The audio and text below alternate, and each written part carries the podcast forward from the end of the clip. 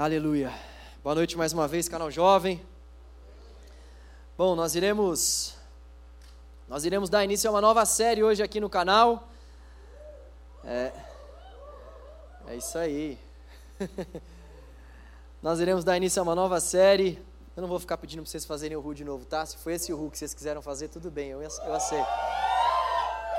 Maravilha, é isso aí. É, bom, Nós estamos falando ao longo desse mês, ao longo desse ano, na verdade, sobre, sobre bases, sobre alicerces. Eu não sei se você notou, se você esteve aqui ao longo das mensagens, mas no mês de janeiro, só fazendo uma pequena recapitulação. Então, no mês de janeiro, nós falamos sobre bases, alicerces mesmo da nossa fé, sobre como construir a nossa fé em Jesus a gente pensou realmente em um grande edifício. Imagina um grande prédio, só que para esse grande prédio ficar pronto, para o vigésimo andar desse prédio estar pronto, por exemplo, nós precisamos trabalhar as bases desse alicerce. Então, a nossa ideia a partir desse ano foi trabalhar justamente essas bases. No mês de janeiro, nós começamos uh, a trabalhar um pouco dessas bases, falamos então sobre o alicerce dessa base, dessa construção depois do mês de, de fevereiro, nós falamos sobre os principais desafios dessa construção. Como toda construção passa por muitos desafios, nós falamos sobre alguns desses desafios aqui ao longo do mês de fevereiro. E agora, no mês de março, mais uma vez falando sobre bases, falando sobre construção da nossa espiritualidade, nós vamos falar sobre o culto que agrada a Deus. Esse é o nome da nossa nova série no mês de março: o culto que agrada a Deus.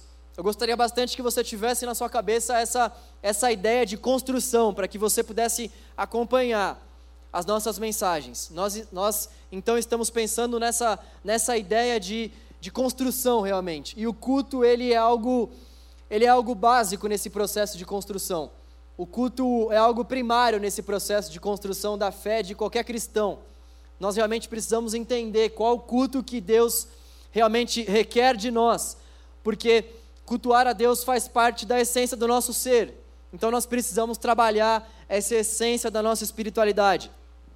Bom, antes de nós entrarmos no texto, eu gostaria de fazer algumas considerações iniciais. Em primeiro lugar, o que é culto? O que é culto? A gente ouve falar bastante sobre essa palavra, outras religiões também usam essa mesma palavra para expressar a sua gratidão, o seu amor ao Deus que essas, que essas certas religiões adoram e nós também usamos essa palavra, nós também dizemos que nós vamos cultuar ao Senhor. E cultuar nada mais é do que oferecer. Quando a gente entra aqui para cultuar, nós estamos oferecendo a Deus o nosso louvor, nós estamos oferecendo a Deus as nossas ofertas, oferecendo ao Senhor os nossos serviços e oferecendo a Deus, acima de tudo, a nossa vida. Cultuar é oferecer a vida a serviço de Deus. Cultuar é quando nós realmente oferecemos o mais profundo do nosso ser e colocamos isso à disposição do Senhor, a serviço do Senhor. Isso que é culto. Culto é vida ao serviço de Deus. Vida ao serviço de Deus. Isso vai dizer para mim e para você que o culto então ele é diário. Se o culto é a vida ao serviço de Deus, isso quer dizer que a gente não cultua o Senhor somente no templo, somente aos sábados ou somente aos domingos, mas dizer que o culto é a vida ao serviço de Deus implica em dizer que o culto deve ser diário. Implica em dizer que nós precisamos cultuar o Senhor todos os dias, dentro e fora do templo. Essa é a realidade que o Novo Testamento traz para nós. O culto agora não é mais algo específico, não vai mais ser feito em um dia específico. O culto agora é diário. Oferecer-se a Deus para o serviço da obra dele deve ser um ato diário, deve ser um ato constante. E um outro desdobramento que o significado de culto traz para nós é que isso torna o culto mais profundo do que simplesmente vir ao templo. Quando nós dizemos que cultuar a Deus é o mesmo que oferecer ao Senhor a nossa vida em serviço dEle, nós realmente estamos dizendo que cultuar a Deus ultrapassa essas quatro paredes, é muito mais profundo do que isso. Além de nós termos que cultuar ao Senhor todos os dias, isso torna a natureza do culto que nós oferecemos para Deus muito mais profunda. Isso faz com que realmente a gente tenha que pensar muito antes de entregar o culto ao Senhor. Não é só aquela questão, ah, eu estou indo para a igreja e vou lá oferecer o meu culto e vou cantar umas músicas ao Senhor. Não, não. Cultuar a Deus é muito mais profundo do que isso. Cultuar a Deus é muito mais profundo do que vir aqui e simplesmente cantar uma canção, ou no meu caso, vir aqui simplesmente pregar. É muito mais do que simplesmente servir no som, nas mídias, é muito mais profundo do que isso. É entregar, é oferecer a nossa vida, oferecer a vida em serviço, oferecer aquilo que de mais profundo nós temos no coração, ao serviço da obra de Deus, em prol do serviço da obra do Senhor. Isso realmente vai tornar o culto algo muito mais sério, muito mais profundo do que simples rotinas. Isso vai dizer para mim e para você que o culto realmente é uma questão de coração, de coração. Então, é possível nós estarmos aqui, participarmos desse culto público e não estarmos cultuando ao Senhor da forma como Ele quer ser cultuado. É possível nós estarmos aqui, sermos participantes de ministérios, inclusive, e não estarmos cultuando a Deus da forma como Ele quer ser cultuado. E a pergunta que fica para mim e para você é: que culto agrada a Deus? Já que se nós estamos aqui e não estamos dando nosso coração, nós não estamos agradando a Deus de fato, que tipo de culto que agrada a Deus? Como, como saber quando nós estamos oferecendo um culto que Deus está se agradando ou não? Aquilo que está na palavra é o centro para que a gente saiba se o nosso culto está agradando ao Senhor ou não. Nós precisamos olhar para o texto, olhar para os princípios, para os valores do texto e olhar para as nossas vidas, olhar para a forma como nós estamos cultuando ao Senhor fazer uma comparação e ver se a forma como nós estamos cultuando a Deus realmente passa pelo crivo do texto bíblico. Se passar, nós estamos cultuando ao Senhor conforme a vontade dele. Se não passar, nós precisamos adequar a nossa forma de cultuar ao Senhor para que o nosso culto passe então pelo crivo das escrituras sagradas. No texto que nós iremos ler, Deus ele vai reforçar o padrão de culto que o agrada. Eu queria te convidar a abrir em Romanos capítulo 12, versículo 1. Romanos capítulo 12, versículo 1. Tendo essas duas coisas em mente, então, o que é o culto e o que agrada a Deus. Romanos 12, capítulo 1, eu vou ler na versão NVI.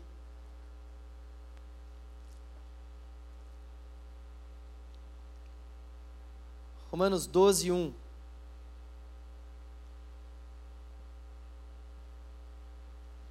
Queria só antes de ler, abrir um parênteses aqui. Algumas pessoas já me perguntaram sobre algumas versões legais da Bíblia, né? algumas versões mais raízes assim. Nós temos muitas versões boas dentro da língua portuguesa. Agora, nenhuma versão vai realmente conseguir passar para nós, na sua forma literal, aquilo que o texto original deseja passar. Isso não é algo para que a gente entre em desespero. Não é algo para que a gente fale, poxa vida, então estamos perdidos, precisamos saber grego, hebraico e um pouquinho de aramaico para interpretar a Bíblia. Olha, aí não é. Na verdade, seria bom. Seria bom se assim fosse, mas o que nós realmente precisamos é, é confiar mesmo nas Escrituras. O que nós realmente precisamos é do Espírito Santo de Deus. Agora, existem muitas versões boas, nós precisamos então fazer esse diferencial entre uma versão boa e a versão original, saber que a versão, por mais que seja boa, pode conter ainda alguns erros. Não pasmem com isso. Gente, eu estou acabando o café de vocês ou não? Me avisem aí. As versões, por mais que elas sejam boas, elas podem conter alguns erros, erros esses que não serão erros cruciais para a nossa fé. Ufa! Jesus é mesmo Deus, Jesus veio de uma virgem, nós estamos fadados ao inferno se nós não crermos no nosso Senhor Jesus. Jesus é mesmo o Senhor da humanidade, Deus criou todas as coisas do nada, do caos. Então, nós nós temos essas certezas que esses, esses assuntos centrais da nossa fé, eles permanecem. Alguns assuntos periféricos é que nós podemos realmente encontrar alguma oscilação aqui, outra ali, um nome, algo, algo desse tipo. É importante a gente saber isso até para quem para quem muitas vezes se vê diante de algumas situações onde tem que explicar sobre isso. A Bíblia nós cremos que passou por um processo de tradução, homens foram inspirados pelo Senhor, agora Deus Deus realmente não, não deixou de lado que esses homens eram seres humanos. Eles eram inspirados pelo Senhor, mas eles eram seres humanos. Então nós precisamos entender isso, sem deixar de dar ao texto a sua devida importância, a sua devida inerrância, infalibilidade. Jesus, que palavra bonita. É glória, é glória, irmãos, é isso aí, o texto é glória mesmo. Então, eu falei isso porque uh, nós temos então algumas versões, eu costumo usar a versão NVI porque é a versão que eu acostumei decorar mais versículos. Mas isso não quer dizer que você não possa usar outra versão. As versões que nós temos hoje em dia, que são as melhores, são a NVI, a NVT, nova versão transformadora. Nós temos a ARA, Almeida Revista e Atualizada. Nós temos a ARC, que é um pouco mais, mais antiga, Almeida Revista e Corrigida. Nós temos a NAA, a nova Almeida Atualizada. Nós temos a versão King James. Todas essas versões são versões boas, tá bom? Então é isso aí. Posto isso, queridos irmãos e queridas irmãs, vamos ao texto. Romanos 12, capítulo, capítulo 12, versículo 1. Portanto, irmãos, rogo-lhes pelas misericórdias de Deus, que se ofereçam em sacrifício vivo, santo e agradável a Deus. Este é o culto racional de vocês. Não se amoldem ao padrão deste mundo, mas transformem-se pela renovação da sua mente, para que sejam capazes de experimentar e comprovar a boa, agradável e perfeita vontade de Deus. Vamos orar mais uma vez. Senhor, estamos aqui diante da Sua palavra inerrante, infalível, estamos aqui diante da Sua palavra inspirada. Nós cremos que a Sua palavra é vida para os nossos corações, nós cremos que há vida no meio do Teu texto, Senhor. Te pedimos para que essa vida que Teu Espírito pode promover seja gerada aqui no nosso meio, Senhor. Te pedimos para que essa vida que Teu Espírito pode nos dar possa possa nos marcar nessa noite, Pai. Esse é o nosso desejo e a nossa oração. É no nome de Jesus que oramos. Amém. Bom, gente, em primeiro lugar, esse texto começa com a palavra portanto. Não sei se vocês perceberam, não sei se na versão de todos essa palavra portanto vai aparecer. Texto aparece então com a palavra portanto. Isso quer dizer para mim e para você que ele faz menção a algo que veio anteriormente. E esse algo que veio anteriormente no capítulo 11, mais precisamente no final do capítulo 11, é a oração de Paulo. Paulo vai fazer uma oração onde ele vai enaltecer a misericórdia de Deus. Paulo vai fazer uma oração onde ele vai enaltecer a bondade e a soberania do Senhor. Paulo, Paulo vai dizer para aqueles ouvintes que Deus age com misericórdia para quem ele quer, Deus faz o que ele quiser e que ninguém pode pode ensinar o Senhor, ninguém pode dar conselhos ao Senhor. E ele então fala sobre, principalmente, essa misericórdia de Deus, que salva quem Ele quer, da forma como Ele quer. Paulo aplica isso então para o começo do capítulo 12 e diz: portanto, ou seja, por causa dessa misericórdia de Deus, por causa dessa misericórdia de Deus, é que nós então temos que fazer, e aí ele dá continuidade. Então, é importante a gente a gente entender isso. Esse, portanto, está, está ligando então essa sentença que vinha antes, e o que está ligando essa sentença que vinha antes, o principal assunto é a misericórdia de Deus. A misericórdia de Deus. Bom, o culto ele é marcado por sacrifício.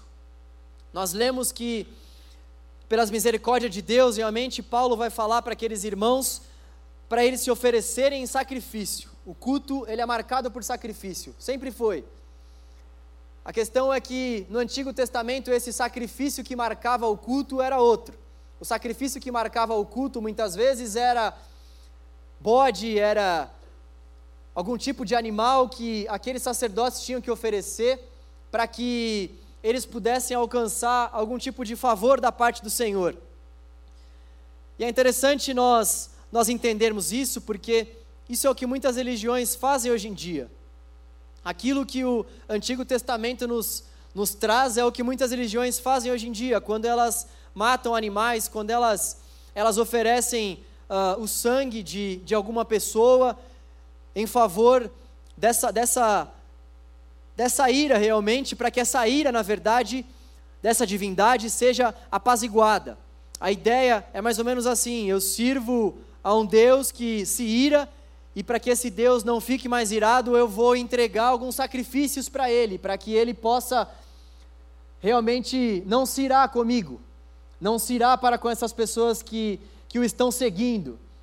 A mentalidade de outras religiões é essa. O Antigo Testamento nos apresenta essa meia-verdade, onde essas pessoas tinham que entregar sacrifícios ao Senhor para alcançar algum tipo de sacrifício, algum tipo de favor, na verdade, só que, tanto no Antigo quanto no Novo Testamento, Deus exigia algo dessas pessoas.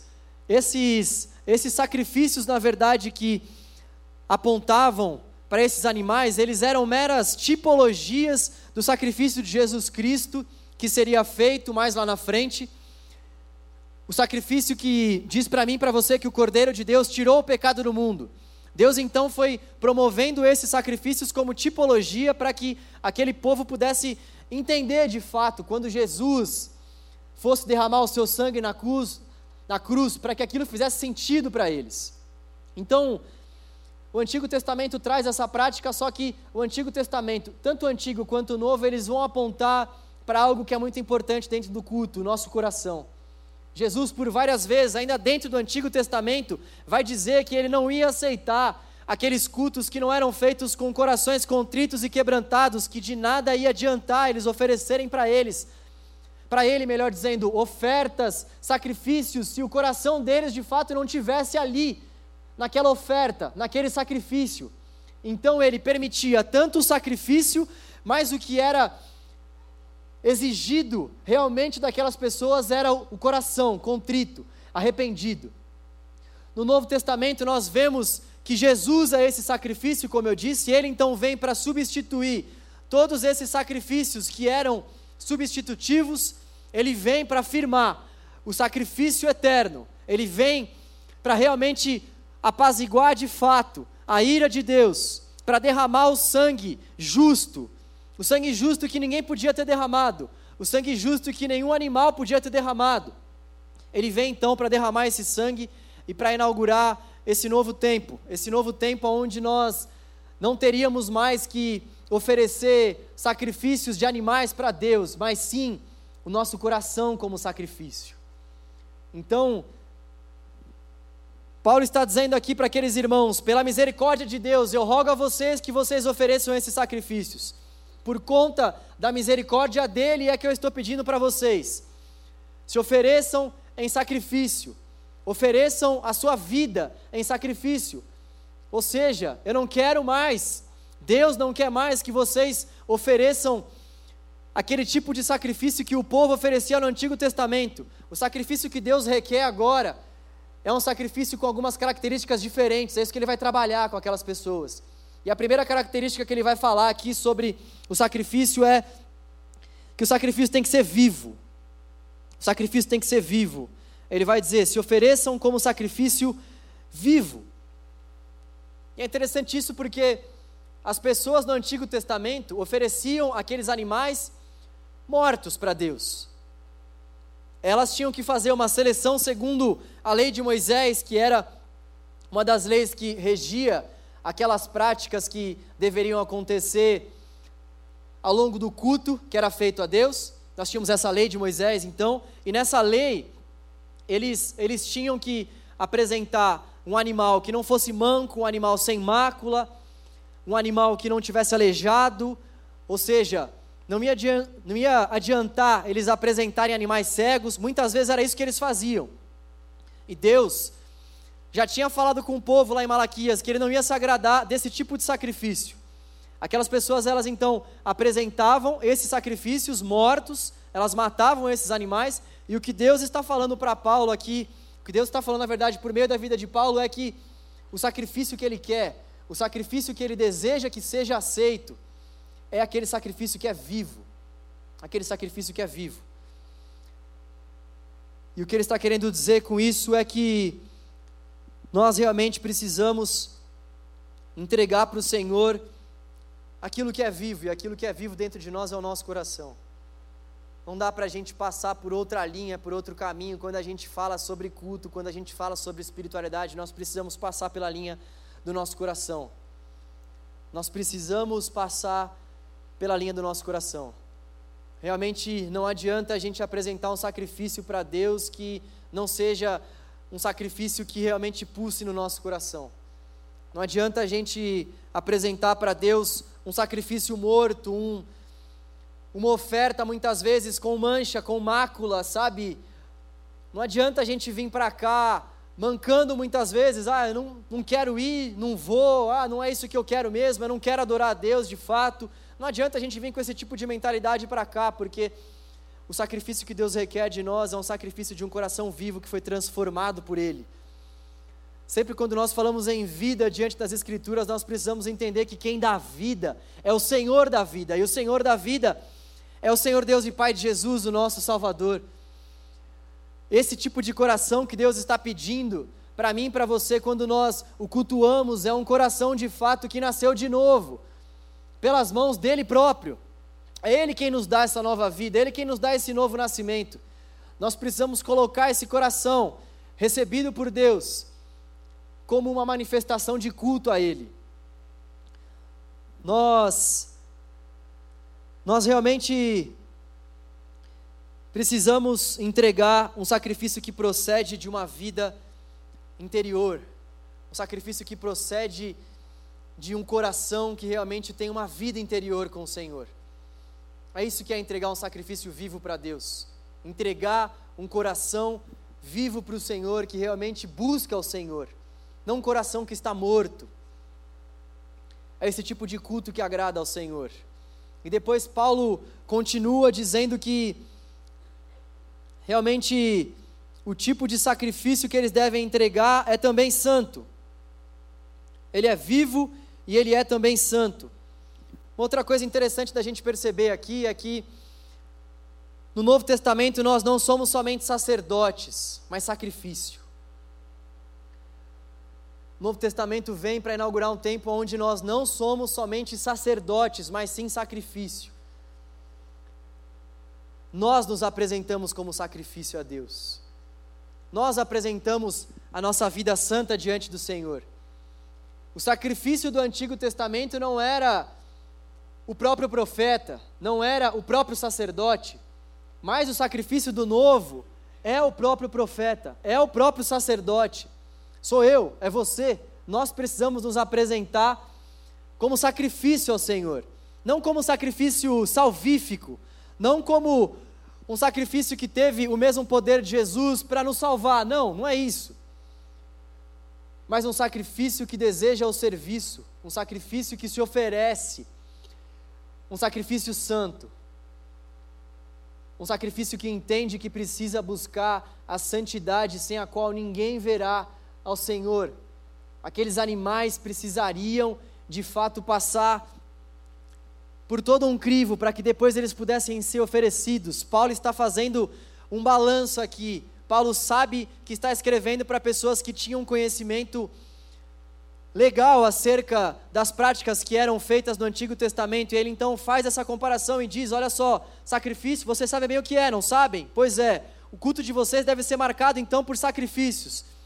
Vocês precisam oferecer a vida de vocês para o Senhor, e essa vida tem que ser realmente uma vida vibrante, uma vida de fé. Isso é sacrifício vivo. Mas vocês também precisam oferecer diante do Senhor um sacrifício santo.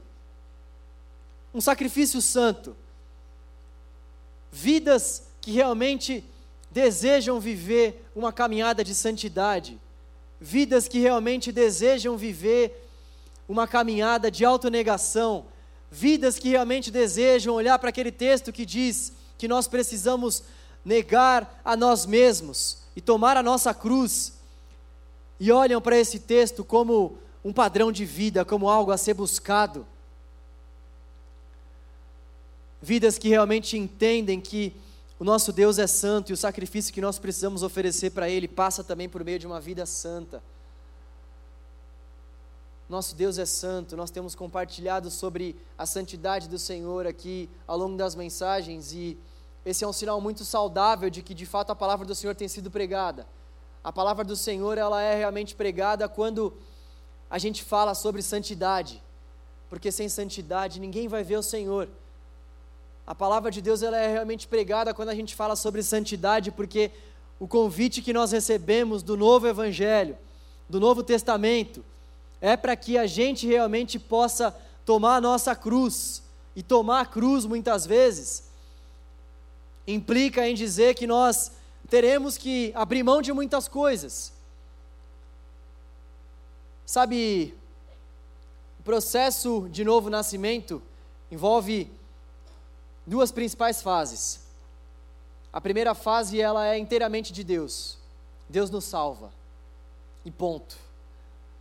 Deus nos salva. Nós não temos participação nisso. Deus nos salva. E o que os textos bíblicos vão dizer sobre isso, inclusive os tempos verbais, sempre quando a gente vê esse assunto da salvação sendo mostrado, é que realmente foi uma ação completa da parte de Deus. Nós somos passivos em relação a isso. Esse é o primeiro ato no que diz respeito ao novo nascimento. Deus nos salva. O segundo ato do novo nascimento diz respeito a nós. É a nossa caminhada de santificação. Aqui nós temos participação. Aqui nós temos responsabilidade. Deus então nos salva, é um ato dele, nada pode mudar, não há nada que a gente venha fazer realmente para alcançar o favor do Senhor. Ele nos salvou, é uma ação acabada, posta, feita. No entanto, o Senhor, nesse segundo passo, requer de nós responsabilidade para que nós venhamos viver a nossa caminhada de santidade, a nossa caminhada de santificação. É fácil, João? Ah, não é nada fácil. Não é nada fácil. A gente passa por lutas tremendas durante essa caminhada de santificação, a gente passa realmente por momentos difíceis, mas por que, que a gente faz isso então? É porque está escrito na palavra? Também mas é porque a gente entende que a fé que nós pregamos ela é contrária à visão que muitas vezes as pessoas que estão fora da igreja pregam e acreditam. A fé que nós cremos, ela é uma fé que realmente ela é inversa. Ela prega a contramão daquilo que esse mundo prega muitas vezes. O primeiro é o último. Aquele que quiser ter um lugar de destaque tem que servir a todos. Aquela pessoa que realmente quer caminhar junto com a outra tem que carregar o fardo da outra. Perceba esses princípios, como, como eles são adversos aos princípios do mundo, realmente. Aquela pessoa que realmente deseja ser grande é a que tem que servir a todos. Aquela pessoa que almeja alguma coisa diante do Senhor é aquela que tem que dar realmente o ombro ali para que a outra pessoa possa caminhar. Nós temos muitos princípios que são inversos aos princípios que as pessoas pregam aí fora. Isso faz com que a gente realmente tenha que viver essa batalha, essas lutas, porque nós realmente estamos vivendo na contramão daquilo que esse mundo prega. Isso faz com que a gente tenha mesmo que buscar buscar essa, essa vida de santidade, justamente pelo fato de que as coisas que nós acreditamos, elas não são as mesmas coisas que, em suma, as pessoas acreditam aí fora. Isso faz com que a gente venha travar essa batalha. Essa batalha realmente é onde a gente tem que negar aquilo que muitas vezes a nossa natureza corrompida vai nos dizer, negar a avareza do nosso coração, negar, negar o adultério que muitas vezes bate a nossa porta, negar todos esses princípios, todas essas condutas, viver uma vida santa, porque esse é o princípio da palavra do nosso Deus e nós devemos viver na contramão do mundo. Não tem como fugir disso quando a gente quer seguir o Evangelho. Então, nós precisamos oferecer as nossas vidas como um sacrifício vivo, santo e, consequentemente, quando nós oferecemos as nossas vidas um sacrifício vivo e santo, isso se torna algo agradável. Isso se torna algo agradável. É isso que a continuação aí do texto vai nos dizer. E aí então, Paulo vai dizer que esse é o culto racional de vocês. ou seja, o culto de vocês é se oferecer para Deus como um sacrifício vivo, santo e agradável. Nós temos aqui a definição por meio de Paulo do que é o culto. O que é o culto? Se oferecer a Deus como sacrifício vivo, santo e agradável. E é interessante aqui porque algumas pessoas vão usar essa, essa terminologia racional que aparece em algumas versões, mas não em todas as versões. Algumas versões, inclusive, vão, vão trazer a palavra espiritual. Esse é o seu culto espiritual. Essa, essa palavra racional, ela é derivada da palavra, da palavra lógica. Então, nós podemos entender aqui também como culto razoável, culto razoável ou culto racional. O que Paulo, na verdade, está querendo dizer aqui não é que nós nós precisamos ser simplesmente racionais na nossa forma de cultuar a Deus, e a gente não deve ser espiritual quando a gente cultua o Senhor, que a gente não pode cantar louvores a Deus e buscar a presença do Espírito Santo de Deus, mas que a gente deve fazer algo simplesmente racional. Não é isso que Paulo está dizendo aqui, não é esse tipo de, de racionalidade que esse texto está falando, mas é no seguinte sentido: realmente, quando nós entendemos que nós somos alcançados pelas misericórdias de Deus, começo do versículo 1. Quando nós entendemos que nós somos alcançados pelas misericórdias de Deus, não nos resta outra alternativa a não ser oferecer para o Senhor um culto razoável, um culto que realmente envolva toda a nossa natureza, um culto que realmente abranja todo o nosso intelecto. É isso que Paulo está querendo dizer aqui. Então, aquilo, aquilo que realmente nós precisamos entender é que o que Deus pede para mim e para você no que diz respeito a essa questão de culto, é isso que eu gostaria que ficasse claro para nós logo no começo dessa série. Cultuar a Deus é oferecer a nossa vida a serviço de Deus. Cultuar a Deus é oferecer o nosso coração a serviço do Senhor é nos oferecermos como sacrifício vivo, santo e agradável ao Senhor. E isso implica que nós precisamos então de um coração vivo, de um coração cheio de fé, de um coração que pulsa pela presença do Senhor. Nós precisamos de um coração que busca a santidade. E nós precisamos de um coração que realmente se alegra, de um coração que, ao fazer essas coisas, sabe que está fazendo algo agradável a Deus. Esse é o nosso culto. Isso é que é culto de verdade. É isso que a palavra de Deus vai trazer como sendo o verdadeiro culto. E Paulo então vai continuar no versículo 2, dizendo que eles não podem se amoldar ao padrão deste mundo, mas transformar transformar as suas mentes pela renovação que o Espírito Santo de Deus pode dar a eles. Leia comigo novamente o versículo 2. Não se amoldem ao padrão deste mundo, mas transformem-se pela renovação da sua mente. Então, Paulo está fazendo uma exortação clara aqui para eles, para que eles realmente não deixem com que as mentes de cada um deles se amoldem aos padrões desse mundo. Tem a ver com aquilo que nós falamos aqui sobre nós servirmos de fato a um reino que prega certos princípios e valores e termos que lidar com o fato de que há muitas pessoas pregando princípios e valores diferentes desse nosso reino, e nós não podemos amoldar o nosso pensamento a esses pensamentos. Nós não podemos afrouxar os nossos pensamentos e a nossa vida para que a gente possa se familiarizar mais com esse tipo de pensamento e com esse tipo de conduta. A palavra de Deus não nos dá essa margem. Paulo está exortando aqui aquelas pessoas para que realmente elas possam cultuar o Senhor com o seu coração e para que elas não venham corromper o seu coração com os padrões que esse mundo tem para nos vender, com os pratos que muitas vezes nos são apresentados. Existem muitas coisas maravilhosas nesse mundo. Existem coisas fantásticas nesse mundo, que inclusive foram criadas pelo Senhor. E se não foram criadas pelo Senhor, foram criadas por meio da permissão do Senhor. Eu não estou falando aqui que nós devemos viver uma vida de alienação. Não estou falando aqui que nós não devemos ler um jornal, assistir a uma televisão. Não é esse tipo, não é esse tipo de mortificação que eu estou querendo dizer aqui. A mortificação que esse texto está nos convidando a não nos amoldarmos é aquela aquela modificação que realmente faz com que a gente venha banir os princípios e os valores do Senhor.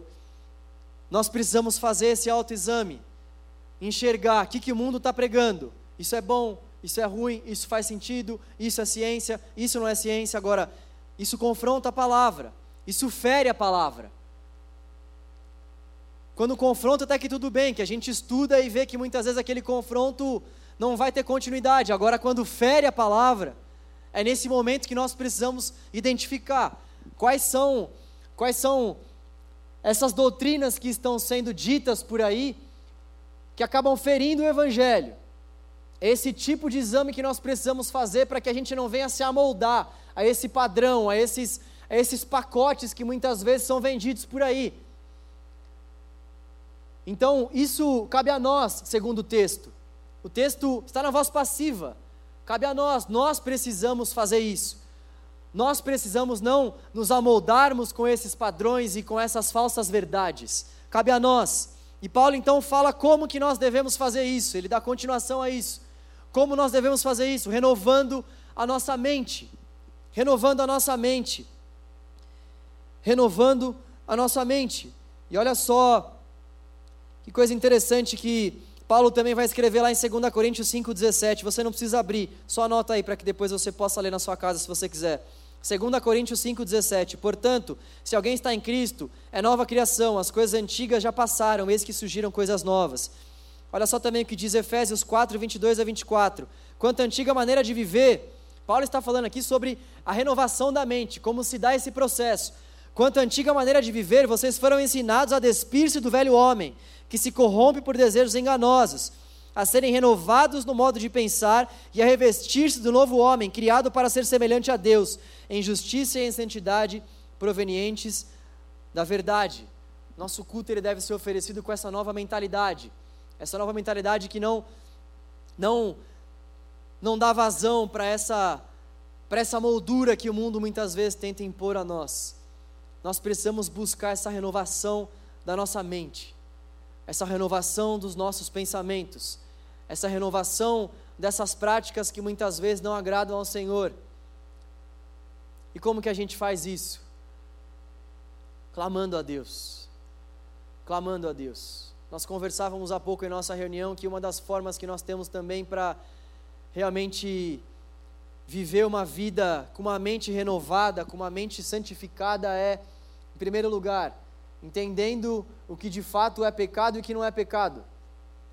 Nós precisamos entender o que é pecado e o que não é pecado para que a nossa mente possa passar por esse processo de renovação. Nós precisamos entender que a raiz de todo o pecado está aí, dentro de você e dentro de mim.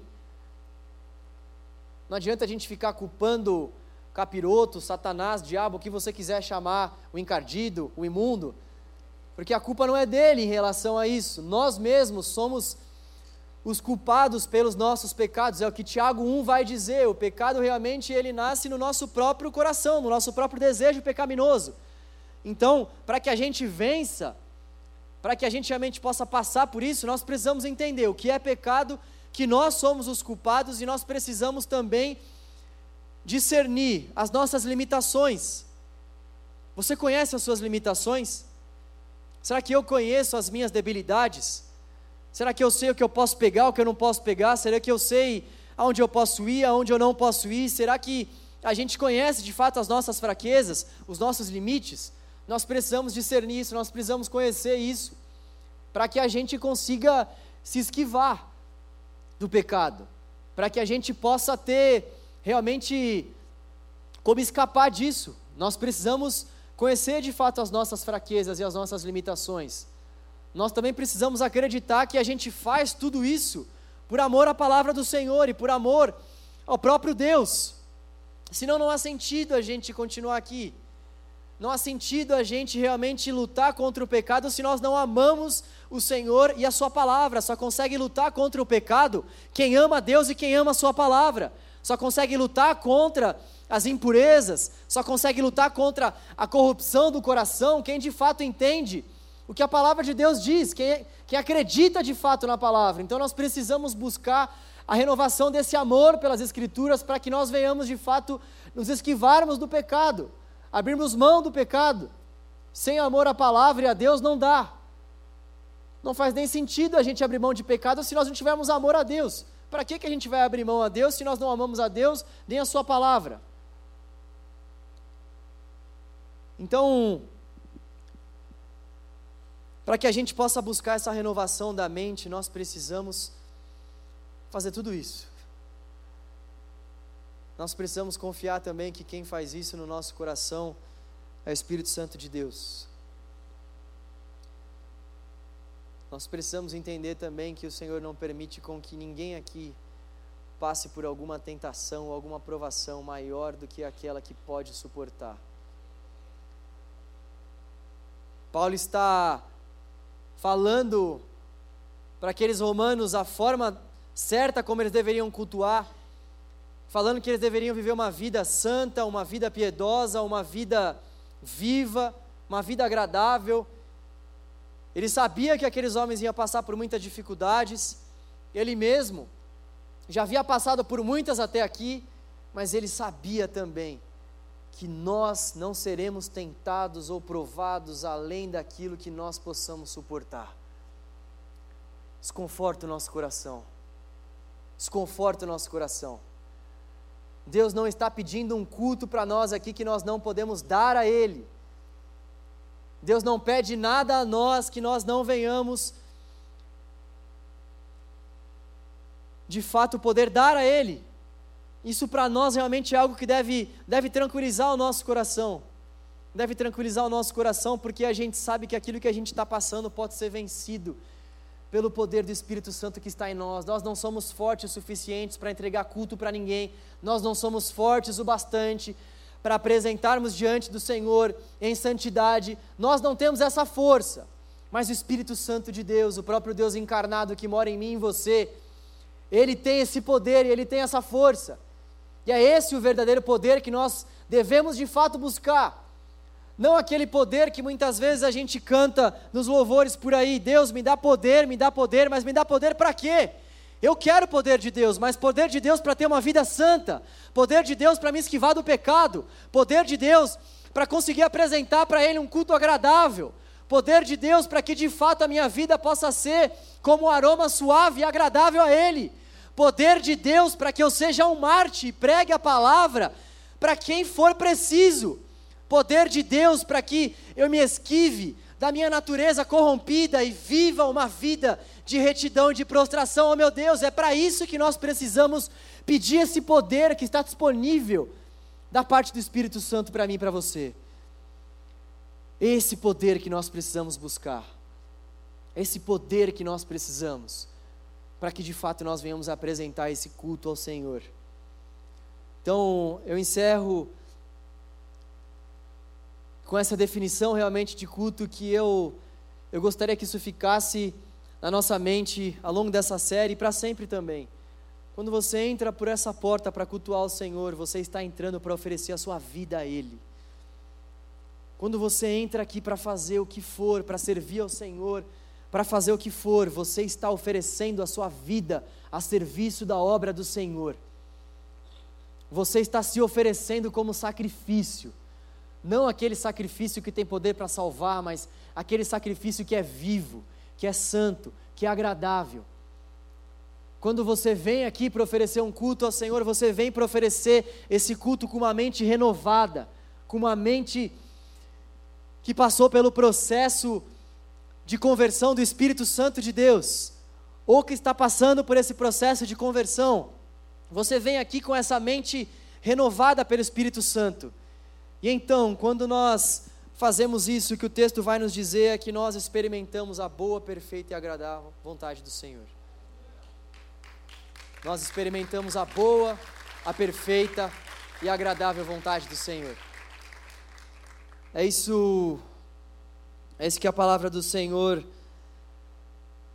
quis falar comigo e com você hoje. Você crê que foi a palavra do Senhor que falou com a gente aqui hoje? Você crê que realmente aquilo que foi exposto aqui foi o que o texto disse? Isso é muito importante, gente. Toda pregação que vocês ouvirem, eu termino com esse apelo para depois nós orarmos. Toda a pregação que vocês ouvirem, procurem realmente discernir o que o texto está dizendo. é muito fácil para o cara que está aqui de repente falar alguma coisa que o texto não está falando. O texto está nos convidando a apresentarmos esse tipo de culto ao Senhor, esse tipo de sacrifício a Deus.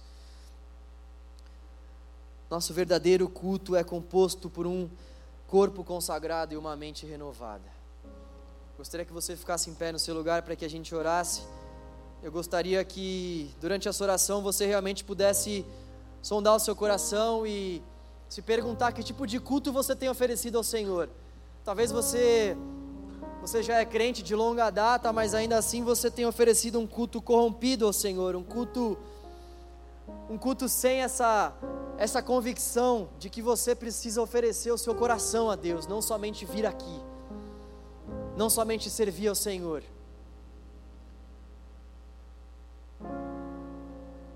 Eu gostaria que você colocasse realmente isso diante do Senhor.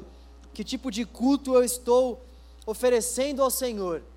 Isso vale para todos nós, todos nós, todos nós, todos nós que estamos envolvidos no culto ao Senhor, ou seja, no, no oferecimento da nossa vida ao serviço do Senhor, nós precisamos fazer essa pergunta: que culto eu tenho oferecido ao Senhor? Meu coração está nesse culto, meu coração está vivo nesse culto. Eu estou buscando apresentar um coração santo, ainda que eu seja um pecador, eu vivo uma vida de pecador rendido, eu estou buscando a santificação, ainda que eu tropece aqui, ainda que eu tropece ali, eu estou buscando realmente ter uma vida nova aos olhos daquilo que a palavra me diz. Feche seus olhos, vamos orar ao Senhor. Deus, o que nós realmente desejamos é te cultuar, Pai, da forma como o Senhor se agrada, Senhor nós desejamos é entregar ao Senhor um culto cujo coração está retido, voltado, quebrantado, Pai, a Ti. Senhor, nós queremos realmente entregar ao Senhor a nossa vida como um sacrifício vivo, Senhor. Não para que nós sejamos salvos por meio dessa entrega, porque Salvador só há o Teu Filho, mas porque nós entendemos que nós realmente precisamos, Deus, te servir com o profundo do nosso ser. Nós precisamos entregar a nossa vida ao Senhor, no serviço do nosso culto a Ti. Ó Deus, nós precisamos que o Senhor renove a nossa mente, porque se o Senhor de fato não renovar a nossa mente, Senhor, nós não iremos conseguir ter essa compreensão, Deus. Nós precisamos da Tua ajuda para isso, Senhor. Nós precisamos da Tua ajuda para isso, ó Deus. Mude o nosso coração, Senhor. Mude a nossa mente, mude a nossa forma de te cultuar, mude a nossa forma de te engrandecer, mude a nossa forma de te exaltar, mude a nossa forma de te servir, mude a nossa forma de enxergar o serviço dentro da tua obra, Senhor. Muda, Deus, muda, Senhor. Muda, ó Deus. Nós já não queremos mais, Senhor, viver o nosso culto ao Senhor da forma como muitos aqui estão vivendo, a começar em mim, Deus. Nós queremos te entregar um culto vivo, um culto santo, um culto agradável. Nós queremos entregar ao Senhor, Pai, um culto que é santificado pelo Teu Espírito, um culto que passa pela renovação, Senhor, da nossa mente. Ó Deus, um culto, Senhor, que é dependente do Teu Espírito, um culto, Senhor, que visa agradar ao Senhor e não aos homens, um culto, Senhor, que está preocupado com as coisas celestiais e não com as coisas passageiras. Ó Deus, dê-nos esse novo coração, dê-nos esse desejo de, de te cultuar dessa forma. Ó Deus, nós estamos aqui com o coração, ó Deus, que deseja realmente essa mudança. Senhor, olhe para nós, Deus, mude a nossa forma de te cultuar. Olhe para nós, ó Deus, nós contamos com a tua misericórdia. É pelas tuas misericórdias que nós estamos aqui te cultuando. E é pelas tuas misericórdias que nós suplicamos ao Senhor, Deus. Mude essa nossa forma de cultuarmos ao Senhor aqui dentro do canal Jovem, dentro da nossa igreja, dentro da igreja brasileira, dentro da igreja de Jesus Cristo. Mude, Senhor, essa forma que nós estamos te cultuando. Ó Senhor, com que o Senhor seja o centro do nosso culto com que o Senhor seja o centro do nosso culto, não as performances dos homens, não, Senhor, os serviços que os homens se vangloriam, Senhor, por fazer, não, Senhor, as palavras que os homens dizem, não, Deus, não, mas Jesus, mas Jesus, com que Jesus seja o centro do nosso culto, com que a tua palavra ocupe o lugar de primazia e de centralidade no nosso culto, Senhor. Com que o nosso coração possa estar voltado, Senhor, para o Senhor. Com que o nosso coração também esteja voltado para o Senhor, Deus. Para que nós de fato possamos entregar para o Senhor um culto, Senhor, agradável, santo e vivo. Essa é a nossa oração, Deus. Essa é a nossa oração no canal Jovem, Deus. Em nome de Jesus. Amém. Graças a Deus. Bom, nós já vamos encerrar. Eu queria dar três recados rápidos. Em primeiro lugar, nós temos os nossos cultos de domingo aqui. Por favor, venha às 8, às 10 e meia, às 17, às 19. Nós temos quatro cultos aqui nos domingos. Então, por favor, venha em um desses cultos aí se você puder. Bom, uh, também queria falar sobre o Summit. O Summit vai acontecer nos dias 27 e 28 de março. Uh, e nós teremos uma novidade nesse Summit. Nós teremos o Summit Jovem pela primeira vez aqui na Igreja Batista do Povo. É, nós teremos palestras voltadas realmente para nós. Uh, eu não tive acesso a esses conteúdos ainda, me garantiram que é coisa boa, então vamos orar por isso. é, mas o Summit realmente é um curso maravilhoso, é um curso de capacitação de líderes que a nossa igreja promove. Então, pela primeira vez, nós vamos ter o Summit Jovem. O Summit vai terminar às 5 horas da tarde, depois às 19 horas, no mesmo horário que o nosso culto começa, nós teremos uh, alguns palestrantes aqui, algumas dinâmicas, então vai ser um culto um pouco diferente, tá bom? E eu já adianto para você que no dia 4 nós teremos uma conferência aqui na nossa igreja também. A gente vai passando mais informações, mas vai ser uma conferência uh, de um ministério de fora, né? E que uh, irá acontecer no mesmo horário aqui do canal Jovem. Então, já para vocês se programando aí para estar nessa conferência. Depois nós iremos passar os temas, enfim, tudo que vai ser abordado.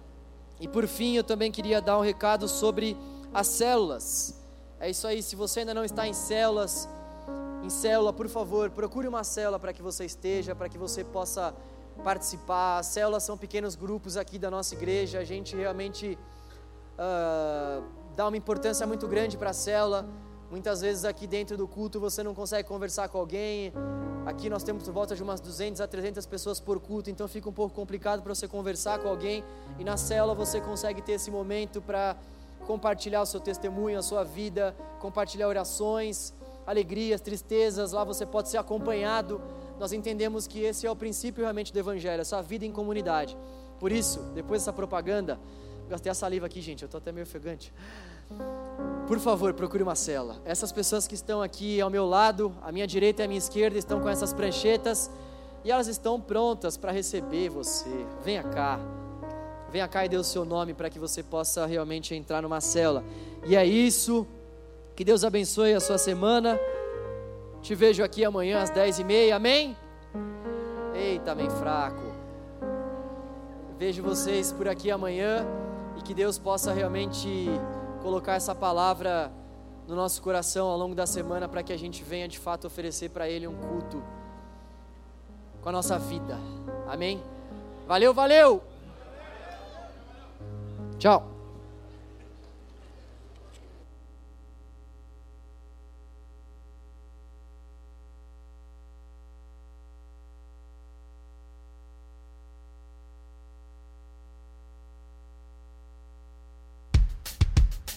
Let's go.